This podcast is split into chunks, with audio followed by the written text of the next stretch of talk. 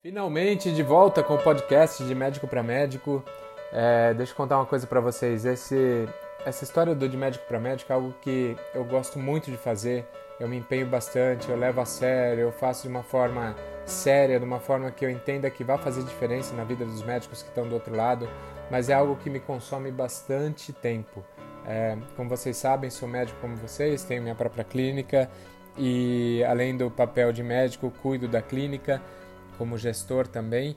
E tudo isso, os afazeres do dia a dia nos consomem bastante tempo. Eu preciso fazer uma gestão otimizada do meu tempo. É um assunto que dá para a gente discutir aqui. Tenho lido bastante sobre isso. É um assunto que dá para a gente discutir. Mas o fato é que o nosso dia a dia consome o tempo e para fazer algo bem feito, é, eu acabo ficando sem o tempo adequado para tudo isso.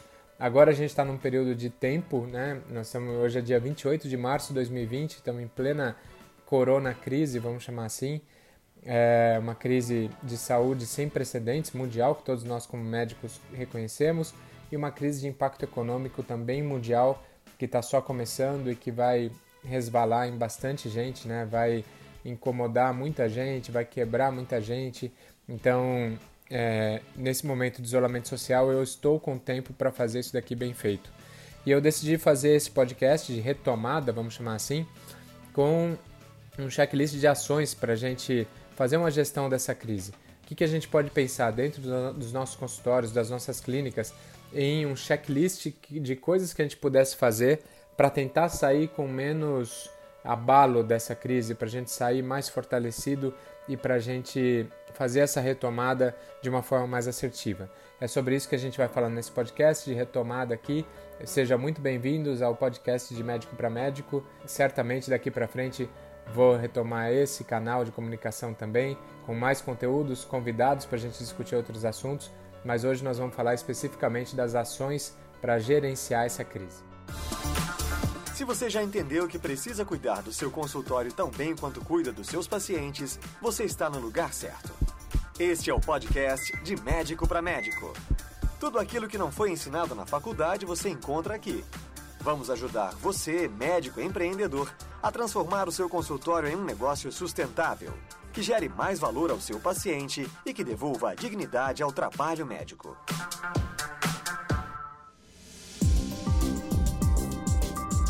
Então eu vou trazer para vocês é, 10 ações, um checklist com 10 ações de que forma que a gente pode amenizar o impacto econômico, o impacto nos nossos negócios dessa crise que vem por aí em relação ao coronavírus. É, a primeira coisa que eu costumo indicar nas conversas que eu tenho tido, e isso eu comecei a fazer antes mesmo de fechar a clínica. Já estou com a clínica fechada há mais de uma semana, mas nós começamos essa, essa conversa antes de fechar a clínica, que é uma conversa de negociação com os nossos fornecedores, principais fornecedores, para pedir um alongamento de prazos é, é, entrar em contato com cada um desses fornecedores, entender quem são eles e solicitar essa prorrogação de prazos do que você tem em haver lá com eles. É importante abrir essa negociação porque não é que você simplesmente vai deixar de pagar os fornecedores, mas você precisa entender dentro da sua estrutura, nós vamos passar por um período aí, quem sabe de até 30 dias, não sei se talvez mais que isso, um pouco menos que isso, nós vamos passar sem entradas no nosso consultório. E como que a gente vai conseguir levar ao certo todos esses pagamentos que a gente tem, né?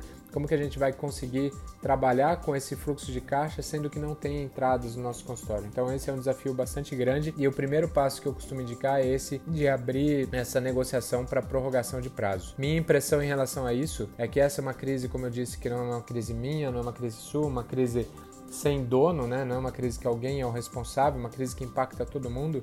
E para a gente sair dessa crise, com certeza a gente vai precisar que cada um ceda um pouco todo mundo vai ter que ceder para a gente conseguir sair dessa é, vivos e sair dessa com os nossos negócios mantidos e com os nossos negócios podendo ainda crescer. O segundo passo, segunda ação, seria justamente da gente preservar ao máximo o nosso caixa.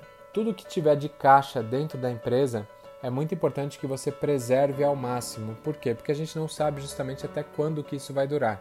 Então, fazendo uma, uma estimativa de 15 dias você tem uma determinada situação, fazendo uma estimativa de 30 é outra, fazendo uma estimativa de dois meses é outra, completamente diferente.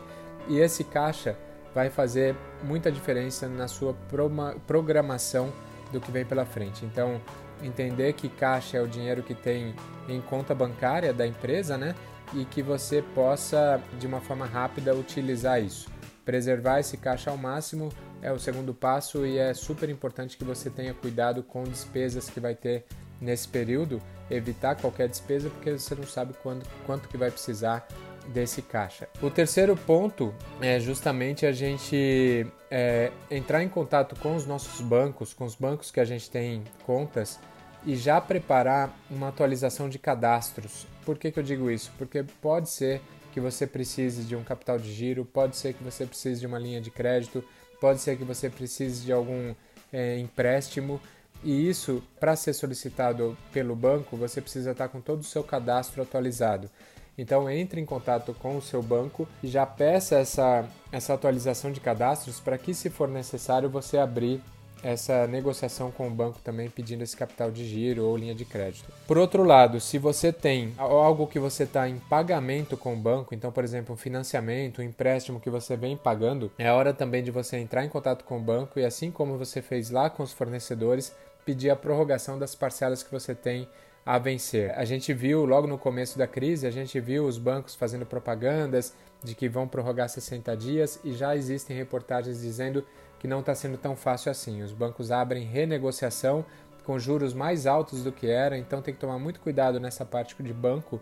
Se você tiver alguma coisa em pagamento com o banco, né, que você quiser negociar, tomar muito cuidado em relação a como isso vai ser feito para você não sair prejudicado. O quarto passo seria em relação ao seu estoque. Então, esse checklist aqui eu fiz no começo da crise, acho que agora já está muito mais difícil, praticamente impossível da gente fazer isso, mas acaba valendo para alguma outra crise que a gente possa viver. Nosso país é cheio de altos e baixos, essa, essa não é uma crise do nosso país, mas a gente costuma passar por dificuldades econômicas também no país. E quando acontece isso, a gente tem que, tomar, tem que prestar atenção ao nosso estoque e verificar o que, que tem lá, o que, que eu consigo fazer rodar de forma rápida, evitar qualquer compra que você vai fazer naquele período, porque o estoque nada mais é do que um dinheiro parado, né? Então, se você não está conseguindo rodar esse estoque, você está lá com tudo aquilo parado e com a conta a ser paga. Então, se você conseguir não fazer nenhum pedido nesse período, é uma coisa que vai ser importante porque você não vai deixar dinheiro parado.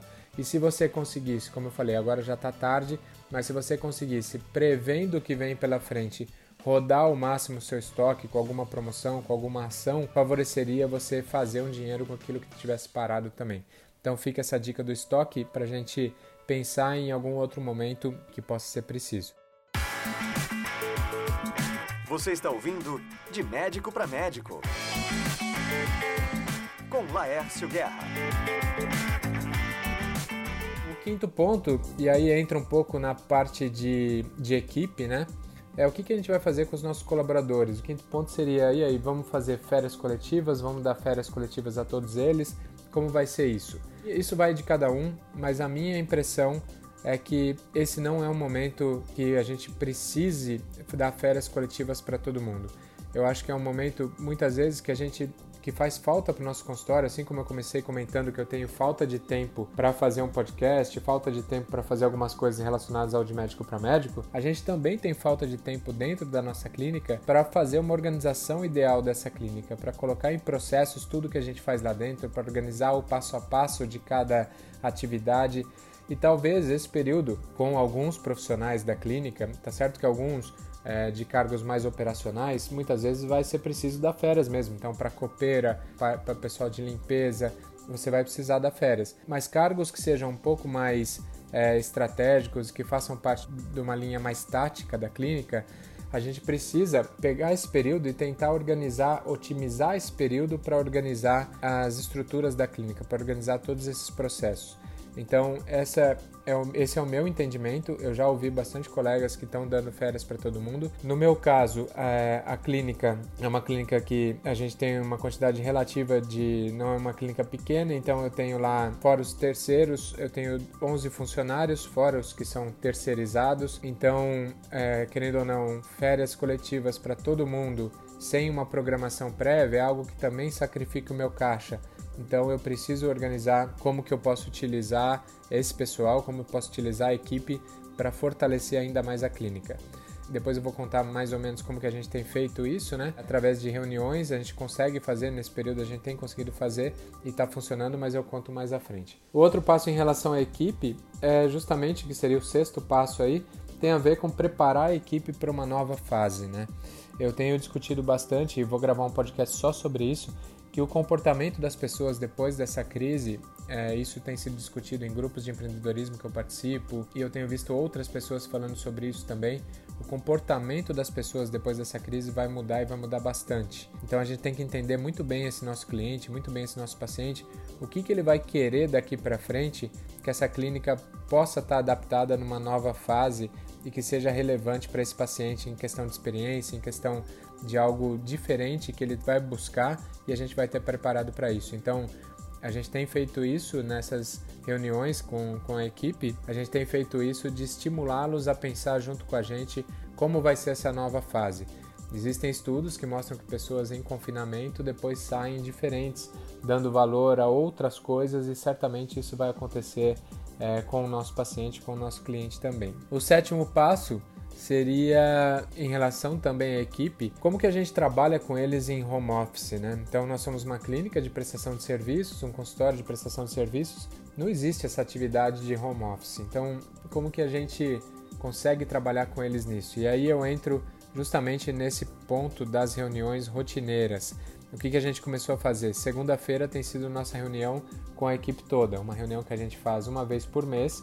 A gente tem feito, pelo menos hoje é domingo, a gente vai fazer a nossa segunda reunião amanhã, mais uma vez por mês que a gente fazia, agora a gente consegue fazer toda segunda, justamente porque está cada um em sua casa e a gente consegue fazer isso através de plataformas online que a gente pode colocar todo mundo através de um link, todo mundo no mesmo, no mesmo na mesma linha ali para gente, a gente conversar. Essas reuniões elas têm que ser estratégicas, não é uma reunião de bate-papo, é uma reunião que sai, a gente sai com ações e com funções, com vamos dizer, com tarefas para fazer naquele período ali da semana. Então, na primeira reunião a gente designou, a gente apresentou novamente, eles já conhecem, mas a gente apresentou novamente o nosso organograma e a gente mostrou quem de certa forma responde a quem ali. Eu ia falar quem deve satisfação, mas não é isso. Quem responde a quem dentro dessa, desse cenário de organograma da clínica. E ali a gente faz uma reunião com todo mundo, mostrando essa situação, o que a gente pretende nesse período. Durante a semana a gente trabalhou também é, nesse formato de home office, né, cada um na sua casa. A gente trabalhou com as pessoas que são as, as, as coordenadoras, vamos dizer assim, de cada área, coordenando as atividades de cada área e isso tem funcionado muito bem. A plataforma que eu uso, essa é uma pergunta muito comum que eu tenho recebido, é o Zoom, então é zoom.us, né? Zoom US, a gente entra ali. Tem uma forma que em reuniões de, um, de uma única pessoa de cada lado, isso pode ser gratuito, mas para fazer com grupos assim, você precisa pagar uma determinada quantia lá, acho que é equivalente a 14 dólares que você paga para ter esse acesso. E vale bastante a pena porque todo mundo consegue é, participar e consegue sair com ideias boas todos juntos. Muito importante numa reunião dessa, não só no online, mas uma reunião física também, que tem alguém que anote ali uma ata da reunião para que a gente saiba o que foi discutido ali, para gente, que a gente possa cobrar e possa é, buscar esses, essas entregas aí depois de uma reunião como essa. Então, o oitavo ponto do checklist de gestão de crise para esse momento é o que eu chamo de análise 360 graus. O que mais o nosso paciente vai querer depois que tudo isso passar? Então, o que mais dentro da minha área, dentro do que eu faço, eu posso oferecer a esse paciente e vai ser importante para ele graças a essa mudança de comportamento que eu comecei a comentar anteriormente, né, que eu vou falar mais sobre isso mais à frente.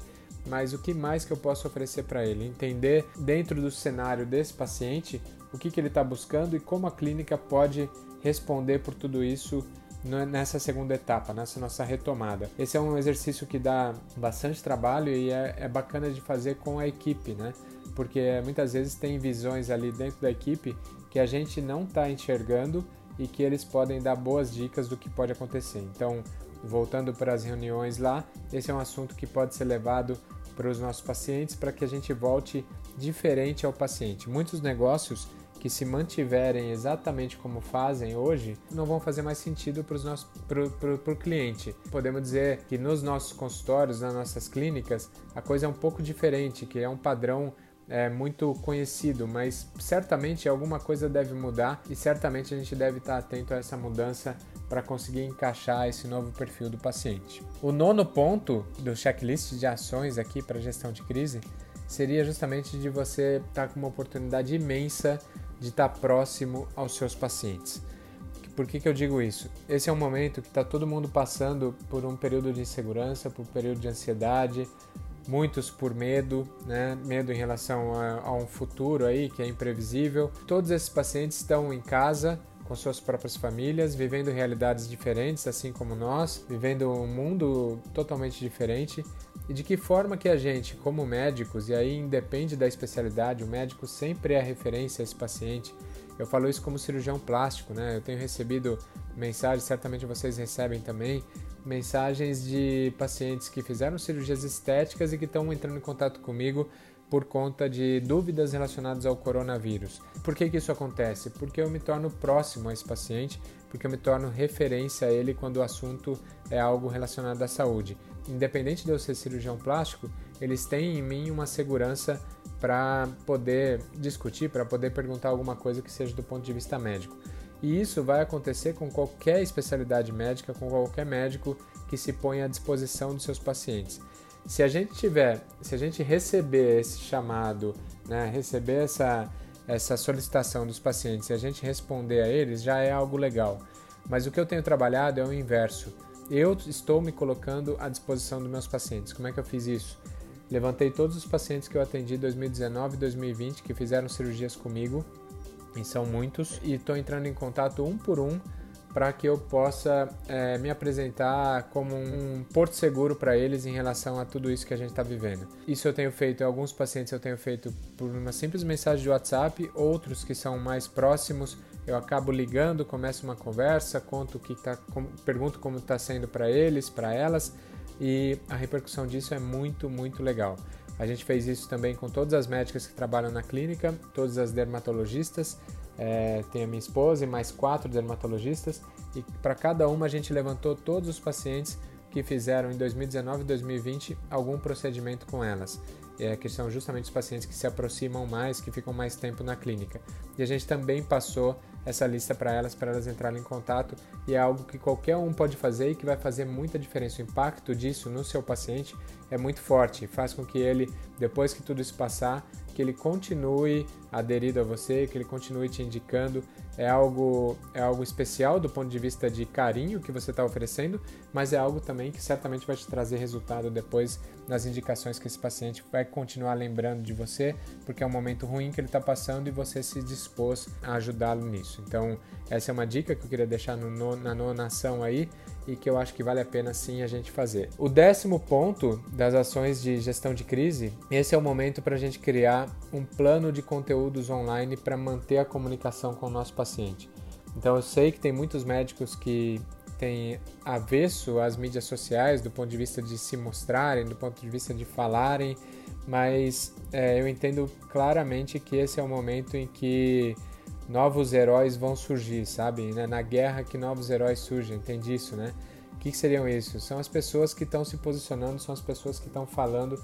Lembrar que esses pacientes, os nossos é, clientes aí, eles estão todos em casa, eles estão com tempo ocioso, assim como a gente, eles estão o dia inteiro na internet. Muitas vezes, alguém que é da sua especialidade está falando coisas relevantes a esse paciente que vai fazer com que tu, quando tudo isso passar, ele esqueça completamente de você e se atente a esse outro paciente. Então, você ter uma lógica do que, que você vai falar é, nesse período de isolamento social que possa abraçar esses pacientes faz muito sentido para eles e vai fazer muito sentido para você quando tudo isso passar. Então, estruture, a gente pode até falar sobre isso depois, mais vezes também, mas é, de, de cara, assim, de, de bate-pronto, vai, vamos dizer assim, é muito importante que você faça isso. As mídias sociais, é, quando bem feitas, com ética, com elegância, de forma séria, é, elas conseguem alavancar os nossos negócios de uma forma muito mais rápida. Então a gente precisa estar presente lá como eu falei, com ética, com segurança, passando de forma respeitosa, mas a gente precisa estar presente lá para ocupar o nosso lugar ao sol aí daqui para frente. Então, se você que é médico ainda não começou, comece justamente hoje. Depois de acabar isso aqui, comece justamente hoje. Garanto para você que os primeiros vídeos, as primeiras coisas que você for fazer vão ser ruins, mas está tudo bem, porque vai ser ruim muito para você e algumas pessoas já começam a se conectar com isso. Com o tempo você vai evoluindo e a coisa vai ficar cada vez melhor. Tá certo? Então esses são os, os 10 pontos aí que eu quis passar. Nós falamos de negociação com fornecedor para prorrogação de, prorrogação de prazos, falamos de preservação de caixa, o máximo possível que a gente puder, não é hora de sair comprando nada. Falamos de atualização com cadastros em banco para possível solicitação de linha de crédito ou para ajuste dos financiamentos que você esteja pagando. Falamos de estoque, tomar cuidado com o estoque, então naquela fase inicial era, era a chance de rodar o estoque é, agora, daqui para frente, sem pensar em comprar nada para estoque. Falamos também de preparar a equipe para essa nova fase, né? Discutimos sobre férias coletivas, discutimos sobre home office, como trabalhar com eles em casa. Falamos de uma análise 360 graus, o que mais que eu posso oferecer a esse meu futuro paciente, é meu mesmo paciente, mas que ele vai voltar de forma diferente. Essa lógica de estar próximos aos pacientes e por último agora o plano de conteúdos online. Este é o podcast de Médico para Médico. Baixe e ouça quando quiser. E com isso a gente retoma o podcast. Finalmente voltou o podcast. É, gostei bastante de fazer. Vou preparar mais coisas para a gente fazer por aqui. E eu quero convidá-los para me acompanhar lá no canal do YouTube de Médico para Médico, no canal do Instagram, arroba de Médico para Médico. E vocês podem, por esses canais, vocês podem me mandar mensagens, podem me mandar observações desse conteúdo, podem me mandar mensagens sobre outras coisas que a gente pode falar. E com certeza daqui para frente vou, vou passar a usar mais esse canal aqui para trazer mais coisas para vocês. O que eu tenho falado em relação a essa crise também é que nós vamos continuar sendo médicos, lembrar disso. Nós vamos continuar fazendo o que a gente faz pelo nosso paciente, nós vamos continuar atendendo o paciente, fazendo as cirurgias que a gente faz, vai haver esse período de oscilação que é bastante intenso e nesse período a gente pode se preparar para voltar melhor, voltar melhor no atendimento aos nossos pacientes e voltar melhor na estrutura do nosso consultório. Então, aproveitem, fiquem em paz aí, tenham fé que logo logo a gente passa por tudo isso e esse áudio vai ficar gravado para uma futura crise não tão intensa, se Deus quiser, não tão intensa como essa, mas que essa gestão de crise serve para qualquer momento que a gente precise. Um grande abraço a todos, fiquem com Deus e apareçam lá nos canais do Instagram, no canal do YouTube, tem no Facebook também e a gente vai se falando por ali. Grande abraço a todos, até a próxima. Você ouviu De Médico para Médico. Produção e apresentação Laércio Guerra.